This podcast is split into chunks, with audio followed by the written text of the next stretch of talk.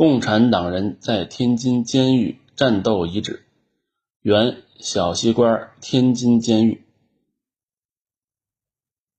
建筑历史与风貌。小西关天津监狱始建于一九零三年，初名天津习役所，是中国近代第一座新式监狱。中华民国成立后，更名为天津监狱。直隶第一监狱，一九二八年七月更名河北省第三监狱。第一、二监狱在北平，第四监狱在保定。因地处西营门外的小西关，天津人俗称小西关监狱。南京国民政府时期，河北省第三监狱已颇具规模。是全国有名之监狱。天津解放后，更名为天津市人民法院监狱、天津市监狱。一九九九年，天津市监狱迁至西青区梨园头。小西关天津监狱四周砖砌高大，围墙两重，内设监房、教诲室、监禁室、学校。工厂、工艺品陈列馆、仓库、医院、菜园、操场、食堂、浴室、会议室和办公用房等百余间，占地约七万八千平方米。红色往事，深陷囹圄，白区革命斗争的又一战场。一九二九年五月。至一九三零年五月，由于左倾路线的严重影响和部分党内败类变节投敌，天津地区党组织遭到极其严重的破坏。一年左右的时间，包括傅茂公、金城、詹大全、郭宗建等在内的一百多名党员先后被捕，并以各种罪名。被判刑关押在河北省第三监狱。当时狱中生存条件极其恶劣，犯人每天两顿饭，只有发霉的小米饭和一小块咸菜。七八名犯人挤在只能容纳四五人的小牢房中，床铺容不下，只能睡在潮湿的地面上。监狱里卫生条件也极差，很多犯人生病且无法得到医治。监狱当局把政治犯和刑事犯关押在一起，在每个牢房内都安排犯有重罪的刑事犯充当铺头，欺压政治犯和其他犯人。一九二九年六月下旬，共产党员程秉义入狱不久被折磨致死，后又发生共产党员共青团干部左正南身患重病。狱方不予医治，铺头强令其睡在地上。在左镇南病重、失去反抗能力时，铺头竟把点燃的蜡烛放在左镇南的前额上取乐，左镇南最终被残害致死。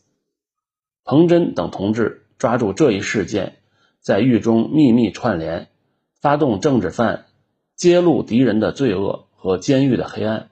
以争得起码的生存条件，保护组织力量。在中共顺直省委的帮助下，狱中同志通过地下关系，将左镇南被迫害致死的真相公布于世，对监狱的黑暗残暴进行揭露和控诉，引起社会各界的广泛关注和谴责。国民党天津当局为防止事态扩大，被迫。将迫害左镇南的铺头判处死刑，监狱当局还被迫修建了新监舍，将政治犯与普通犯隔离，集中关押在新监舍。狱中斗争获得初步胜利。这次斗争取得胜利后，狱中政治犯建立了党支部，彭真任书记，狱中斗争更加有组织。有计划地开展起来。一九三零年五月，为进一步争取生存权利，改善生活条件。狱中党支部一方面组织尚未判决定案的同志，利用法院提审的机会，在候审室和法庭上对敌人在狱中滥施酷刑进行控诉揭露；另一方面，则酝酿组织反对恶劣待遇、要求改善生活条件、争取生存权利的绝食斗争。六月二日，郭宗建等代表政治犯向监狱当局提出改善生活待遇的八项要求，要求狱方限期答复。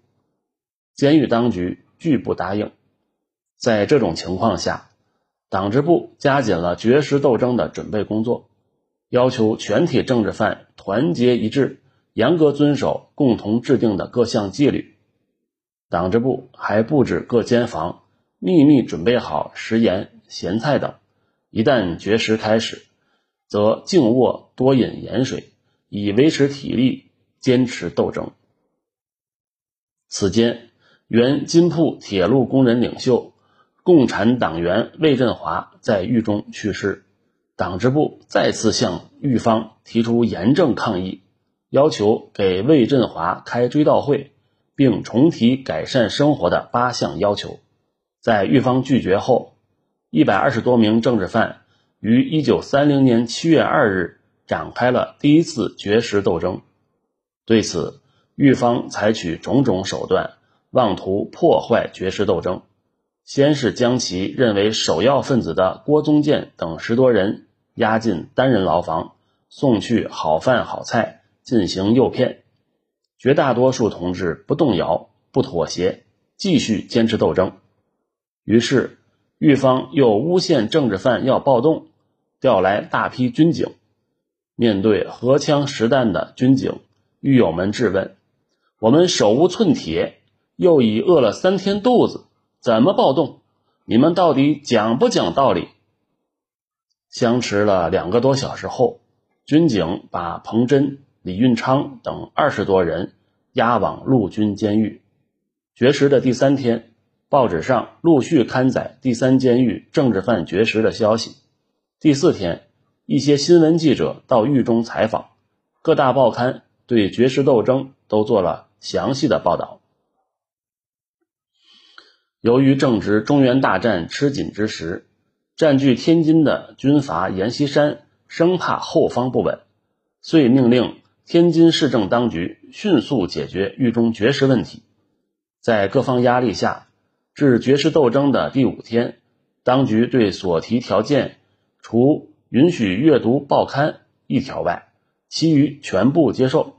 斗争终于取得了胜利，郭宗建等人当天转回第三监狱。从一九三零年九月至一九三二年三月，狱中党组织又先后开展了三次绝食斗争，在内外紧密配合下，均取得了胜利。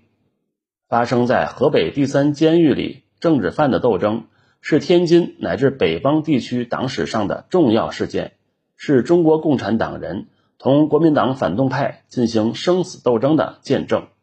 身陷囹圄的共产党人。将监狱当作战场，开辟了白区地下斗争的又一战场。